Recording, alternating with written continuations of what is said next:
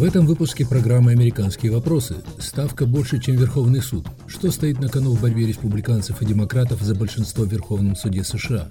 Может ли консервативное большинство в суде повернуть страну вправо? Отражается ли партийность судей на их решениях?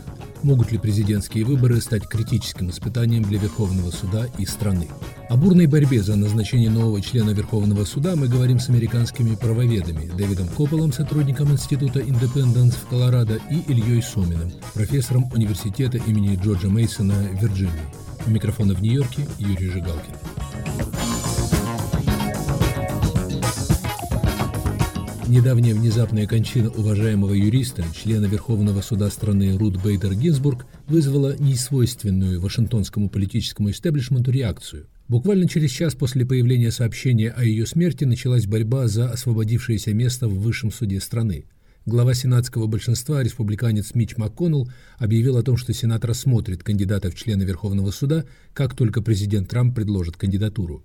Глава демократов в Сенате Чак Шумер ему тут же ответил, что попытка назначить нового судью за считанные недели до президентских выборов неприемлема. Назначать судью, по словам Шумера, должен победитель на президентских выборах. Он припомнил эпизод четырехлетней давности, когда МакКоннелл отказался рассматривать кандидата в судьи, предложенного президентом Обамой за 9 месяцев до выборов, приводя тот же аргумент. Похороны судьи еще не состоялись, прощание с ней происходит в помещении Верховного суда. Публичная перепалка со взаимными обвинениями в лицемерии ведется на фоне приспущенных флагов на федеральных зданиях. Сенат не сумел даже договориться о формулировке резолюции в память о второй в истории страны женщине-члене Верховного суда.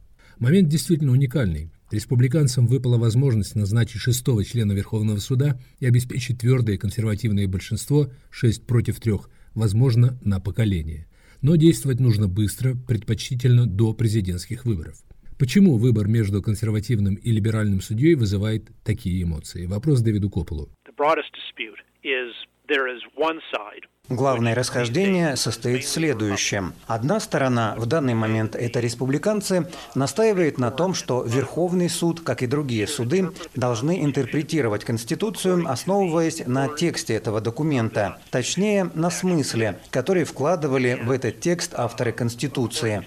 Другая сторона, в основном демократы, считают, что судьи должны действовать в соответствии с их моральными и политическими представлениями и осовременивать Конституцию интерпретируя ее положение, исходя из своих понятий о том, что является сегодня правильной политикой. В практическом смысле это спор о том, должны ли суды ставить целью достижения определенного результата, например, поддержка определенной прослойки населения, которая в силу разных причин ущемлена в правах, либо они должны решать, чьи интересы в данной ситуации важнее, а попросту судить на основании смысла, заложенного в тексте Конституции. Нужно сказать, Дэвид, что ваши интерпретации для демократов, их моральные убеждения важнее закона. Вы так считаете?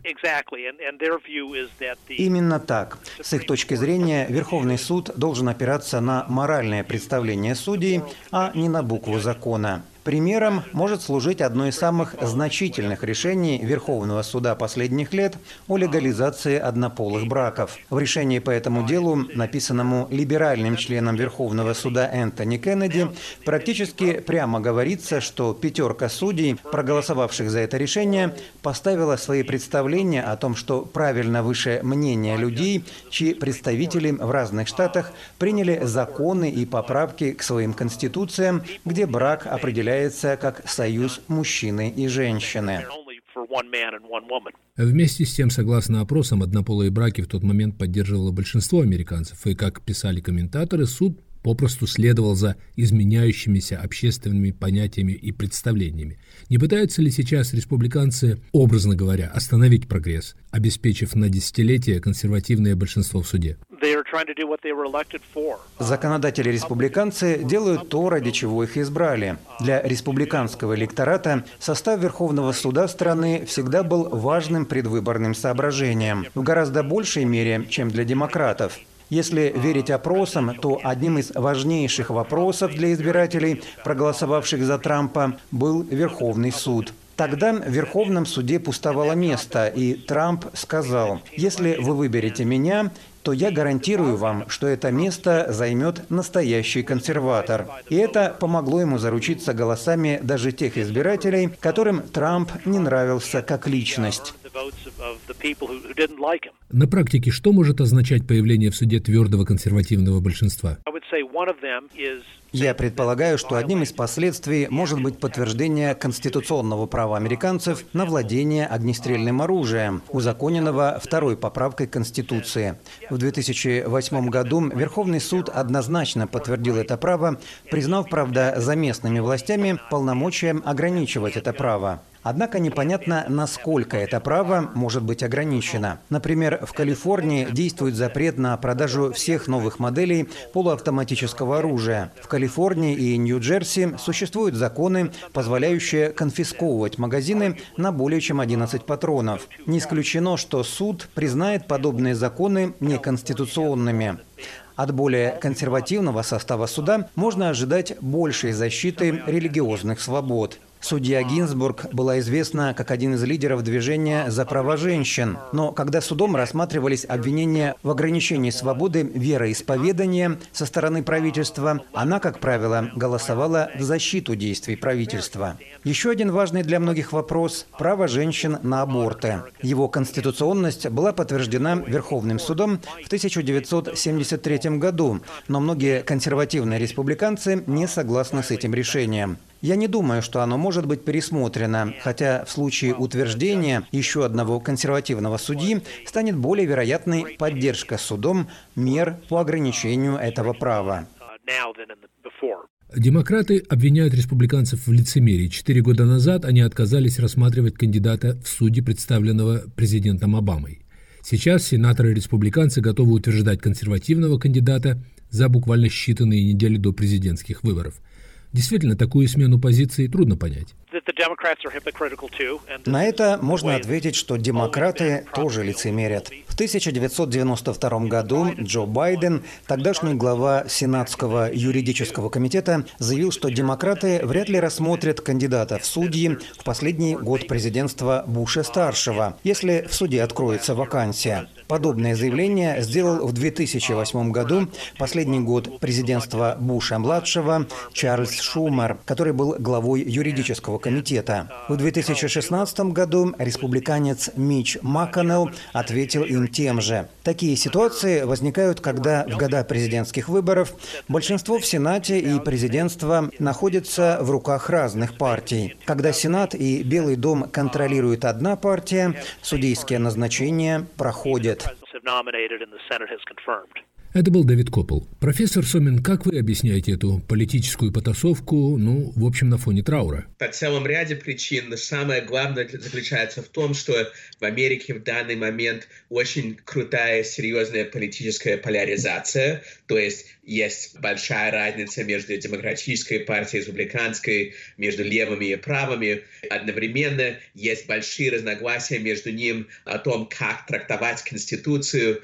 И, конечно, есть многие части Конституции, федеральных законов, где все более-менее очевидно, в чем заключается закон. Есть мало разногласий, но по целому ряду очень важных пунктов есть значительные разногласия. В данный момент эти разногласия более острые, чем большинство других периодов американской истории. К политическому аспекту этой истории мы вернемся, но прежде всего, как бы вы объяснили, в чем заключается важность Верховного суда в американской политической системе? Ведь его роль, влияние несравнимо выше, чем, скажем, роль подобной институции в России, да и во многих других странах. В американской системе правительства есть разделение власти, что есть законодательная власть, которая в руках Конгресса, есть исполнительная, которая контролирует президент, ну и есть юридическая, и в юридической системе есть целый ряд разных судов, но самый главный суд, которому, во всяком случае, по теории подчиняются все другие федеральные суды, это Верховный суд, он состоит из девяти судей, все из которых имеют право служить в Верховном суде в течение всей своей жизни.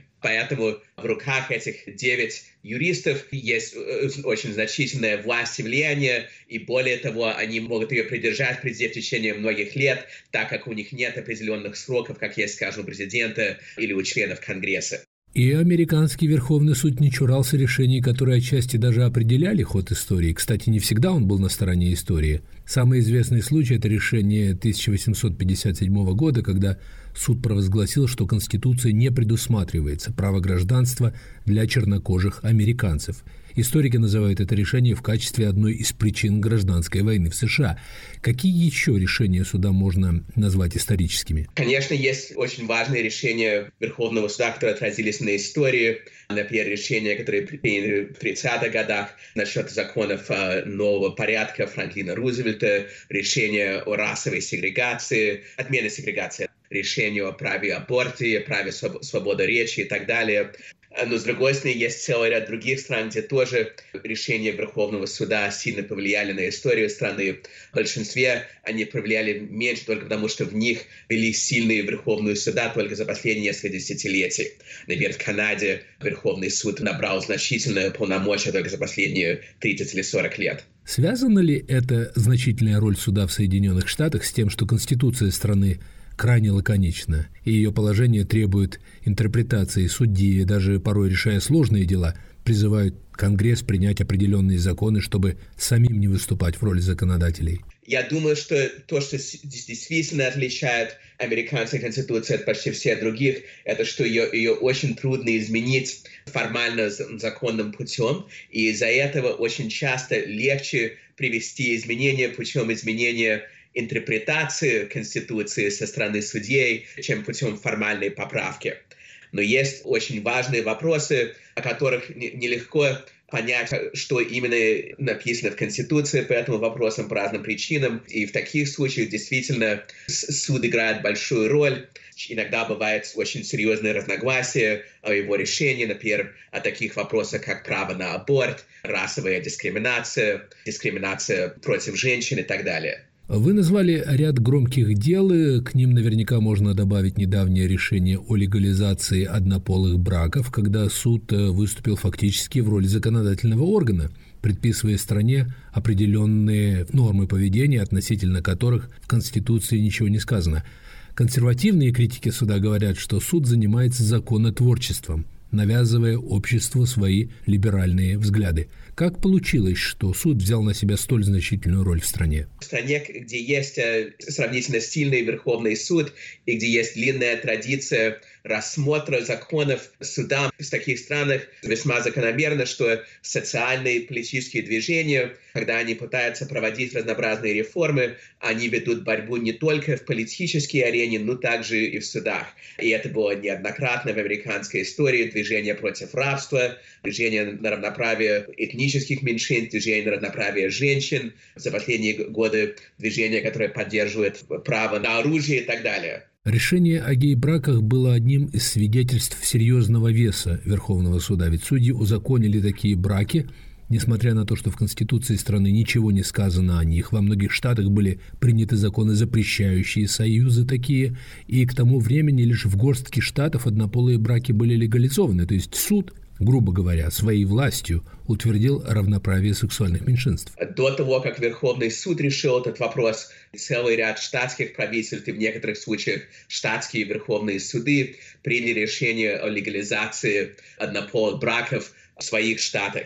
И без этого маловероятно, что было бы достаточно мощное движение, чтобы этот вопрос добрался до Верховного суда. Но тем не менее, в тот момент, когда Верховный суд принял решение об этом пять лет назад, еще было большое количество штатов, если я правильно помню, примерно 30, где однополые браки были еще незаконные.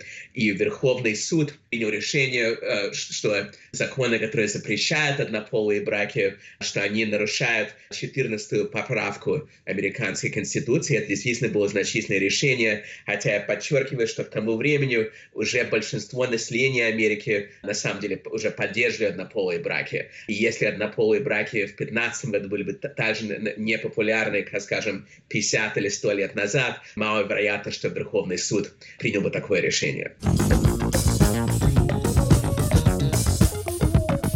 В эфире программа «Американские вопросы». Ставка больше, чем Верховный суд. Что стоит на кону в борьбе республиканцев и демократов за большинство в Верховном суде? В передаче участвуют Дэвид Коппел и Илья Сомин. У микрофона в Нью-Йорке Юрий Жигалкин.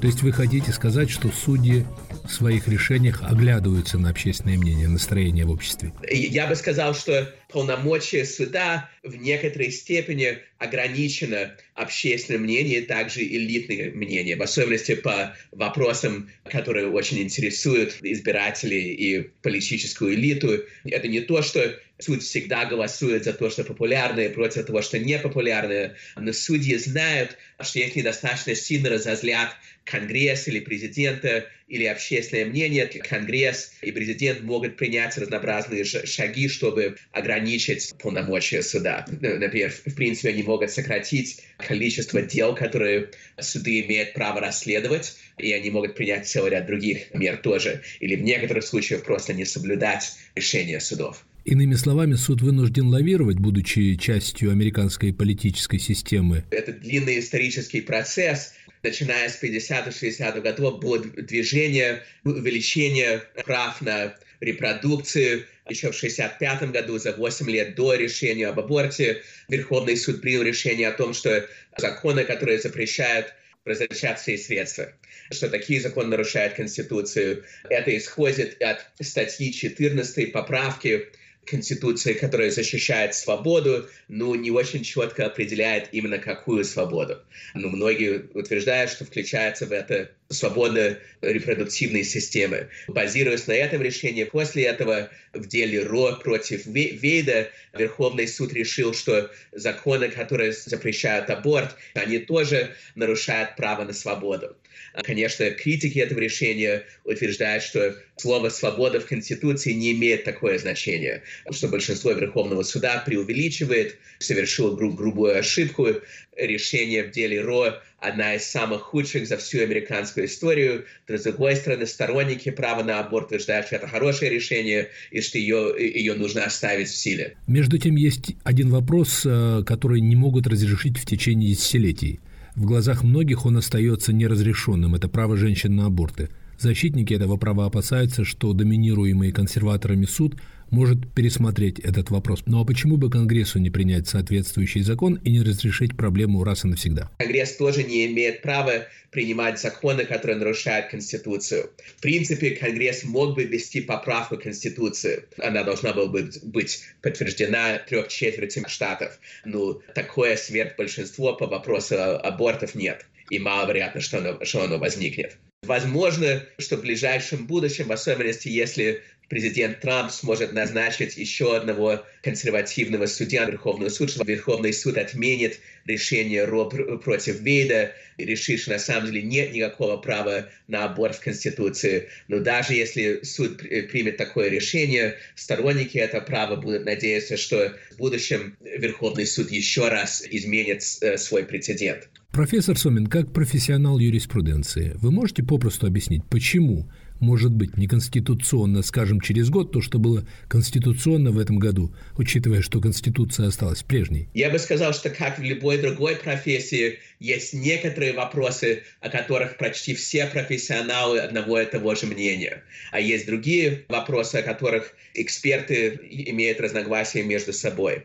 И вопрос об аборте, некоторые вопросы, связанные с расовой дискриминацией, и некоторые другие контроверсальные вопросы, которые рассматривает Верховный суд, это именно такие вопросы, о которых между экспертами есть разногласия, так же, как есть разногласия между докторами, между учеными и так далее. Ну и, конечно, здесь играет роль не только чисто профессиональные разногласия, но и к тому же частично из-за идеологических соображений. Когда смотришь со стороны на эту борьбу между республиканцами и демократами за право назначить в члены суда консервативных или либеральных юристов, возникает ощущение, что политики рассчитывают, что судьи будут голосовать в соответствии с их партийными предпочтениями. Я бы сказал, что это не столько партийное разногласие, сколько разногласия по идеологии и еще по методологии интерпретации.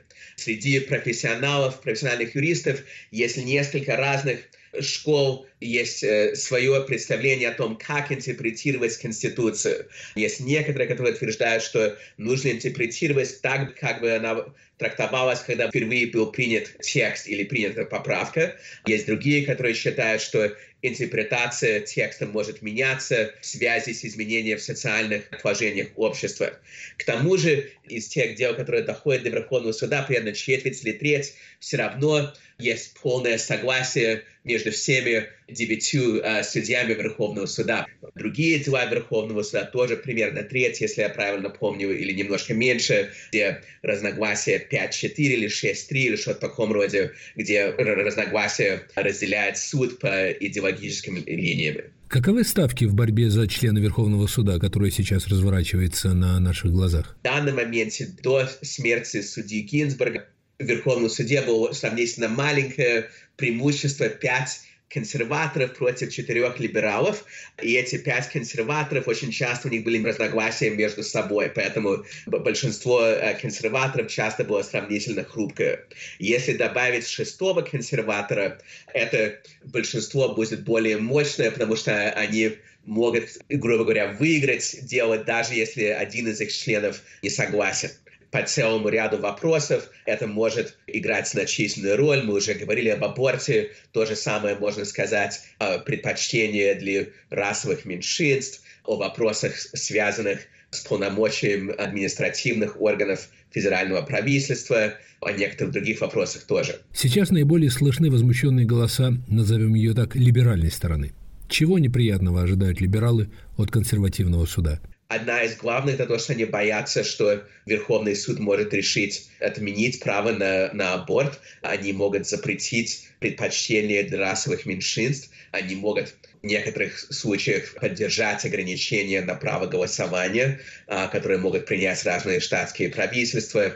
Также они боятся, что Верховный суд может поддержать более мощную власть для президента, в особенности в сфере иммиграции. Но есть еще другие разногласия, связанные с федерализмом, с правом на свободу речи, с регуляцией финансирования политических кампаний и так далее. Политический бой вокруг Верховного суда идет жестокий. Как вы думаете, чем он может обернуться для самого Верховного суда? Демократы грозят, что если они победят в выборах, и у них будет контроль и Белого дома, и Конгресса, они примут закон об увеличении количества судей Верховного суда от 9, скажем, до 12 или 13 или даже больше. И тогда новый демократический президент Байден сможет назначить целый ряд либеральных судей, чтобы опять было либеральное большинство, а не консервативное. И, конечно, если демократы пойдут на такой шаг, в следующий раз, когда республиканцы будут одновременно контролировать Белый дом и Конгресс, они, в свою очередь, тоже могут увеличивать количество судей и еще раз изменить большинство. Все это не нарушает Конституцию. Конституция не ограничивает власть Конгресса регулировать количество судей в Верховном суде. Но в течение последних 150 лет была такая политическая норма, что должно быть 9 судей именно для того, чтобы избежать такие политические игры. Но если эти игры теперь начнутся, это грозит сильному падению авторитета Верховного суда, и юридической системы в целом, потому что в таком случае в любой момент, если президенту и Конгрессу не нравится решение Верховного суда, они всегда могут увеличить количество судей и назначить новых, чтобы новый суд принял решение, которое им нравится больше. И ведь ситуация сейчас очень деликатная, еще и потому, что обе партии готовятся к тому, что им придется оспаривать в судах результаты выборов в некоторых округах – хотя бы потому, что гигантское количество людей проголосует по почте, чего прежде никогда не было. Президент Трамп говорит о возможных фальсификациях. Не исключено, что Верховному суду придется определить победителя на выборах, как это случилось в 2000 году. Такая возможность есть, если Трамп назначит нового судью и его, или более вероятно ее, подтвердят до выборов, тогда возможно, что судья, которого он только что назначил, что она будет играть роль в расследовании дел, связанных с законами, которые регулируют результаты выборов. Поэтому такая возможность есть. С другой стороны, если не будет назначен и подтвержден новый судья до окончания выборов, тогда возможно, что суд, где всего лишь только 8 судей будет решать все вопросы, в таком случае возможно, что он разделится 4 против 4, при таком решении так это просто это будет означать, что подтверждается решение более низкого суда, которое Верховный суд рассматривает. Я прекрасно помню, как в 2000 году Верховный суд страны отменил решение Верховного суда Флориды и принял решение о прекращении очередного пересчета голосов избирателей во Флориде, в то время, когда там минимальный перевес был за Бушем. Решение в этом деле было контроверсальное тогда и до сих пор. Это один из тех вопросов, где нелегко понять, кто был прав и кто нет. И, как я говорил раньше, есть такие вопросы, где более-менее очевидно, что означает Конституция. Есть такие вопросы, где это сильно оспариваемо. Дело Буша против Гора входило во вторую категорию. И Гор тогда принял свое поражение. Вопрос сейчас, если дело дойдет до судебных разбирательств, примут ли решение Верховного суда нынешние кандидаты и, главное, их электорат? Он утверждал, что он не согласен с решением Верховного суда. Тем не менее, он решил соблюдать решение, и он совершил доброе дело, когда согласился соблюдать решение, несмотря на то, что ему, конечно, не нравился результат. Если будет такое решение, или, скажем, или Байден, или более вероятно президент Трамп откажется от соблюдения решения суда, которое ему не нравится, может возникнуть очень опасная ситуация, но можно надеяться, что в таком случае юридическая система и Конгресс могли бы заставить кандидата кориться решению суда, несмотря на то, что, конечно, это решение не нравится, так же, как Гору не нравилось решение Верховного суда 20 лет назад. Как вы думаете, насколько сильна в Америке эта традиция законопослушания? В Америке есть традиция законослужания, ну, конечно, она не всегда соблюдалась, например, скажем, после гражданской войны и в течение многих лет Южные Штаты часто не соблюдали Конституцию по отношению к расовой дискриминации. И есть другие эпизоды американской истории, где было несоблюдение э, закона тоже. И сама гражданская война — это был, был эпизод, когда очень многие решили не только не соблюдать закон, но даже начать войну из-за этого. Эта традиция больше под угрозой в ситуации, когда сильная поляризация и острое противоречие двух главных партий, к тому же сильное недоверие к политическим противникам. Поэтому, с одной стороны, есть длинная такая традиция, мы можем надеяться, что она будет продолжать соблюдаться, но с другой стороны, в этом году я бы считал, сказал, что больше риска отхождения от этой традиции, чем любое время в течение, скажем, как минимум 50 или 60 лет. Вы слушали программу «Американские вопросы. Ставка больше, чем Верховный суд». Что стоит на кону в борьбе республиканцев и демократов за большинство в Верховном суде? О борьбе за назначение нового члена Верховного суда мы говорили с американскими правоведами Давидом Копполом, сотрудником Института Индепенденс в Колорадо, и Ильей Суминым, профессором университета имени Джорджа Мейсона в Вирджинии. Передачу вел Юрий Жигалкин.